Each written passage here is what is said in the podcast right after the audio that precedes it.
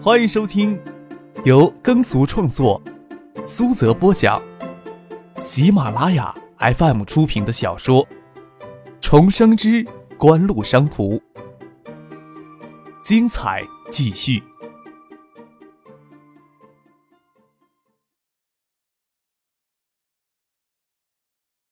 第七百六十集。站在城防江堤上，迫着当时的市委书记江尚元与市长刘觉破堤检查，直接将罗国元的父子送进了大牢，判了死缓。如此强硬的姿态，才让张之行初到新吴就站稳了脚跟。但是新吴有些机关干部对张之行就颇为嫉妒，以为张之行与罗国元是恶斗，是狗咬狗。虽然将罗国元这条恶狗送进了牢笼里，但是有些机关干部对张之行的戒心还是很高。就像张之行在新屋整顿振兴白酒产业时，素来清高的陈宇选择了回避。但云池酒业带着新屋白酒产业整体崛起，张之行至少在新屋获得了能力的评价，不过负面评价依旧不少。机关干部对张之行真正的改观，大概是去年夏天那一场百年一遇的特大洪水吧。小江流域整个夏季都形成了九次洪峰，一次比一次还凶猛。新屋位于小江的终端腰上，受到了洪水冲击的能量最强，实在难以想象。要不是九六年及时破了罗桂元案，九七年重修了城防江堤，新屋这座城市会在九八年面临怎样的灭顶之灾？金山湖溃堤，导致近千居民伤亡，造成了近百亿的经济损失。金山湖离金山市城区还有几十公里的距离，但是新吴的城区就在城防江堤之后，可以说踢破城亡。不要说伤亡上千了，上万都有可能。顾小梅心里想，认真的去分析。罗桂院的案子破获与城防江堤的重建，张之行与罗文的争风吃醋是直接导火索。而双方矛盾激化后，省长徐月平第二天就到新屋强迫当时的市委书记江尚元破堤，这也表明了张之行他们对城防江堤的存在问题是有十分的把握的。就算张之行一来新屋就想着烧把火站稳脚跟，也没有必要直接将火烧到罗桂元的头上啊！再加上徐月平在罗桂元后又迅速大力整顿全省的水利系统。让整件事看上去就是一场精心策划的预谋啊！这就是精心策划的预谋。顾小梅突然想到了这一点。顾姐，你想到什么事情了？这么兴奋，眼睛都快比电脑屏幕还亮了。程玉东笑着问。这时候传真机响了起来。顾小梅说道：“可能民政局在发传真呢，张市长等着这个呢。有些东西毕竟是猜测，而且隐藏在背后的人秘密太惊天了。”顾小妹也不能跟程一东瞎扯，她站起来到传真机边上等传真发过来，心里却在想：这么说来，张克与罗根元的儿子罗文争风吃醋，本就是这个预谋中精心策划的一环。一切的一切，就是徐学平想整顿全省水利系统却没有合适的借口，新吴只是他的突破口。也就是说，张克三年前在新吴的表现都是精心设计的、有预谋的假象。民政局将救济标准提高的细则草案传真过来。顾小梅与程玉东拿过去给法制办的人过了眼，将些缺漏处补数上，再去拿给张之行看。敲门进去，张之行正坐在办公桌前跟人通电话，亦是他与程玉东稍等一会儿。听张之行说话的语气，顾小梅知道是跟张克通电话，也谈下岗职工救济标准的事情。心想昨天省人民医院的事情，果然是最直接的导火索。细泽，你出来了。张志新放下了电话，从顾小梅手里接过了细则草案，坐在那里认真的看了起来，又跟顾小梅说：“你要协助民政局将这些工作做细致了，不能将细则拟好了就算万事大吉了，就等着下岗职工找上门来领钱了。据我所知呀，有些下岗职工甚至不清楚每个月的生活保障费之外，实际上还有医疗、子女上学等方面的财政补贴，他们都不知道，那他们怎么去享受这部分的补助呀？”教育口子、医疗口子以及民政局宣传工作也得跟上。吩咐了一些事，才在草案上签了字。顾小梅是刘觉提拔进政府办的，但是她比较起刘觉与张之行两人市长，刘觉虽然为人正直，但看问题没有张之行这么透彻，容易给人牵着鼻子走。还好新吴三巨头江上元、刘觉、张之行三人之间都彼此相当的信任。这并不是表面上的和气与敷衍，至少顾小梅感觉不到市委、市政府与市人大之间有明显的前置或者内耗的因素存在。好的，我跟程秘书在跟民政局协商的。顾小梅拿起张之行批示好的草案，待离开时又说道：“昨天夜里呀，我去省人民医院看望住院检查的朋友女儿，夜里看到张克也在那儿，刚要跟他打招呼，他倒开车先走了。”哈，这混小子呀，总是匆匆忙忙的。张之行笑着说道：“下回啊，你要去见宴，我跟他说一声，新吴的客人呢，他也要接待一下的。”顾小梅听张之行这么说，心想他至少将张克当成成年人来看待。拿着草案与程于东出了张之行的办公室，在过道上，程于东问顾小梅：“顾姐昨天在建业见过张克了，刚才怎么还说没有见到呀？”“，昨天夜里啊，老远看到的，想过去确认，他就坐车走了。刚才听张市长跟张克通电话，才知道昨天夜里在省人民医院看到的就是他。”顾小梅说道，将程一东敷衍了过去。他与张之行接触越深，也越难以想象如此儒雅气良的张之行会有个纨绔胡闹的儿子。就像潜藏在海绵之下的张江，张克所给人的也只是表象而已。又想那次张克到新屋说的那番话来，那番话也应该是理想成熟的人才能说得出来。顾小梅给陈宇打了电话，问陈宁搬宿舍的事情进行的怎么样。医院的检查结果什么时候能出来？又吩咐女主在东大多照顾着陈宁。女生宿舍通常不允许男性家长或者男同学进入，特别是炎热的夏天。宿舍楼里的女孩子穿的都很清凉，即使在女生宿舍过道里看到有个女孩子遮乳半裸，也不用奇怪。今天的情况特殊一些，就放松了一些。女生宿舍楼的女孩子个个都穿得严密，搬宿舍是体力活。要是不让男的进来帮忙，能把这群纤细不沾尘土的嘤嘤泱泱给累惨了。宿舍里还有其他学生家长在，狭小的宿舍挤得连转身都难。陈宇就跟着贴着窗户而站，帮不上忙也不能碍事儿，让妻子帮女儿在里面整理床铺。挂掉顾小梅的电话，陈宇看着篮球场铁丝网上护栏上系着十几只气球，正飘在窗前。气球那笔记写着什么话都有。有一只气球上好像写着男孩子给女孩子表白的话，想要仔细看，气球却给风吹得乱转，也看不清楚究竟写的什么。心想这或许已经成了东海大学的一个传统了。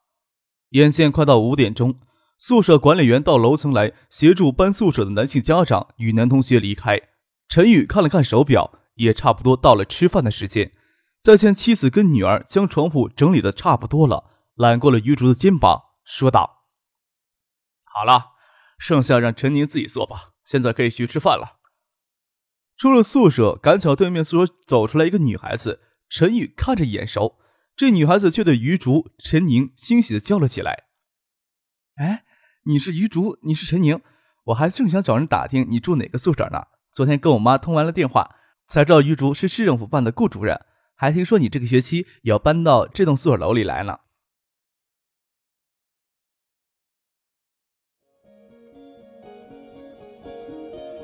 您正在收听的是由喜马拉雅 FM 出品的《重生之官路商途》。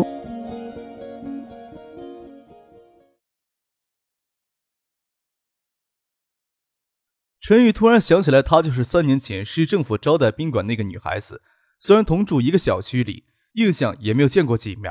陈宁、余竹倒是颇为高兴的。大学时正新搞老乡会，像他们三个人同在一座城市。又同住一个小区里，毕业于同一所高中，又同时读同一所大学，同一院系，比所谓的老乡同学要亲近多了。于竹就比较腼腆，给魏兰一惊一乍的，半天没有吭声。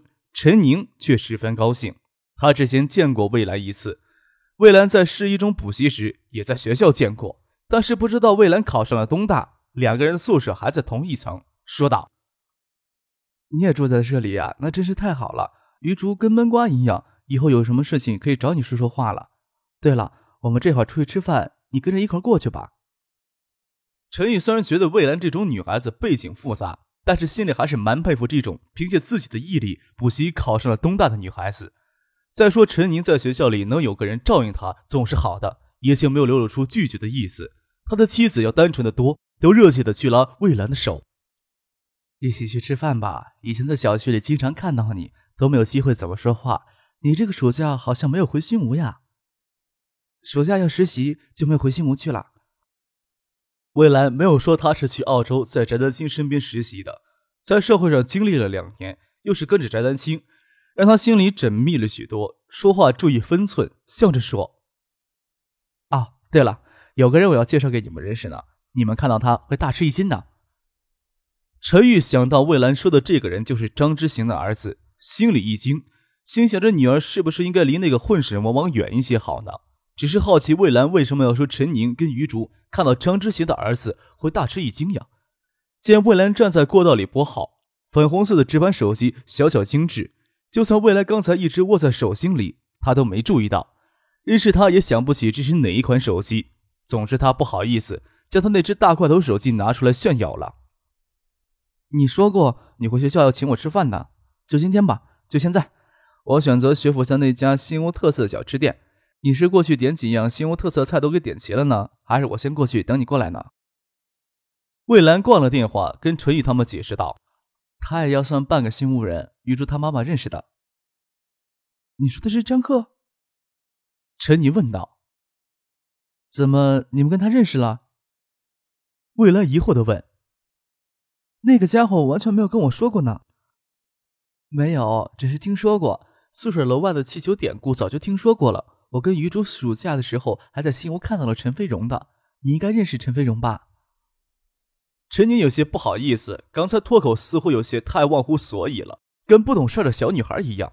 魏兰对三年前张克在雨中给陈宁系鞋子的印象异常的深刻，不过他的心里将张克举动当成了一种极致洒脱的率性。夏天在珀斯的时候，他还跟翟丹青说起陈宁来，翟丹青开玩笑劝他千万不要让陈宁跟张克认识。给祸害的可能性太高了。见陈宁这副表情，未来兴许或想介绍他给张可认识是个错误也说不定。他宿舍的女孩子也整天嚷嚷着要见张可，这个混蛋在东海大学可以说是媲美传奇的存在。魏兰莞尔一笑，说道：“那咱们过去吧，随便再介绍一家非常有新屋特色的餐馆给你们。”张克刚回青年公寓，接到未来约饭的事情。心想未来从珀斯回来一直都躲着自己，怎么会突然打电话约自己吃饭呢？或许是他跟学校说起转学去澳洲的事情。不过澳大利亚驻北京大使馆那里的手续还才刚刚开始办，要办成最快的速度也要小半个月。未来完全没有必要这个时候急着跟学校说的呀。既然未来约了饭，张可总不至于拒绝。谁再约他一起吃饭，大不了大家都凑到一块吃饭得了。张克站在房间里想了今天所做的事情，觉得没有什么遗漏，拿起电话，还特意将许久没用的钱包找了出来，准备去找魏兰。刚出房门，杜飞的电话就打了进来。王海素希望私下里与你见面。杜飞在电话那头又强调了一下：“我在跟他说希尔顿事情，你有没有时间过来一趟呀？”杜飞想将创意旗下连锁网吧业务资产打包出售给海素科技，与王海素接触了有近两个月，也差不多到了最后阶段。张克心想，王海素想跟自己私下里见一面，也是情有可原。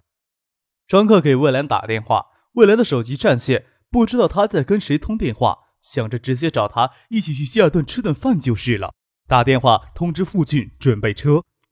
张克拿了一份今天夜里必须看完的文件，下了楼。傅俊与司机已经将奔驰车停在楼下等他。张克钻进车里，告诉司机车在学府巷外的新屋餐厅停一下，就全坐在车后座，翻开文件看起来。车出了小区门口，速度刚提起来，司机又踩刹车降下了速度。张克感觉到车速的异样，不知道发生了什么事情，抬头看了一眼，那穿着白里红色裙、圆细点连衣裙的窈窕身影，就在他猝不及防之时撞入他的眼帘。虽然只是背影，但是除了这背影之外，他眼里别无他物。父亲是看到未来才示意司机放慢车速，看张克有没有话跟魏兰说。回头看了张克一眼，只见张克脸上的神情仿佛严寒下冰封住的湖水。魏兰刚才就看到了奔驰车从小区里驶出来，不过他与张克约好在学府巷吃饭，以为是其他人用这车。待车子到身后减了速，才疑惑的看了一眼。车窗贴着单向透视膜，他从侧前方从挡风玻璃只看到前排坐的司机与傅俊，傅俊还拧回头看不到后面坐的人的脸。不知道是不是张克。陈宁走到车身前，正兴高采烈地与魏兰聊着天，突然发觉一辆轿车贴在身后，吓了一跳。青莹展开之际，回头看了一眼，恰好看到司机与父亲之间露出那种神色如湖水给冰封住的脸，又愕然地看了一眼，只觉得这张脸是异常的熟悉。开过去吧。给清澈若泉的眼眸望了一眼，张可那窒息的呼吸又突然顺畅了，突然忍不住还想看那眸子起眼。他却深深的吸了一口气，吩咐司机继续开车，不要停下来，还能勉强控制住自己的情绪。这些天就想着会在校园里不经意的遇上，也不知道应不应该错身而过，应该不经意的错身而过才是呀。谁也听不见张可内心的悲叹。父亲转回身去，司机轻踩油门，提起车速。不过按照张克之前的吩咐，拐到学府巷外的外街餐厅上要停下来。张克眼睛盯着文件，满眼的字在飘。一个都捕捉不到。过了一会儿，才感觉到车子停下来，这才想到是魏兰在宿舍里遇到了陈宁、余竹他们，才想起约自己一起来吃饭。他挥了挥手，说道：“继续开吧。”又跟父亲说道：“你跟魏兰说一声，我晚上有事儿，不能跟他一块吃饭了。”魏兰与陈宇夫妇陈宁以及余竹刚走到外街上，看见奔驰车在前面停了下来，又开始启动。手里的手机震动起来，见是父亲的电话，很是奇怪。他刚才坐在车里，经过什么事情，有事不说，非要打电话过来干嘛呀？张可不能跟你一起吃晚饭了，我们现在去希尔顿酒店了。啊，我知道了。魏兰确信张克就坐在车里，难道是因为身边的这些人，他没有停下车来跟自己说一声，而让父亲打电话通知他？感觉到他在躲什么，却不清楚张克到底在躲什么。转回身来，遗憾的朝陈宁、于竹摊了摊手，说道：“张克临时有事情，不能介绍他给你们认识了。”陈宁了无心机，颇为遗憾的笑了笑，在夕阳余晖下，笑容明媚，还是觉得前面那辆车后座上的人看上去有些异样的熟悉，只是想不起来在哪儿见过。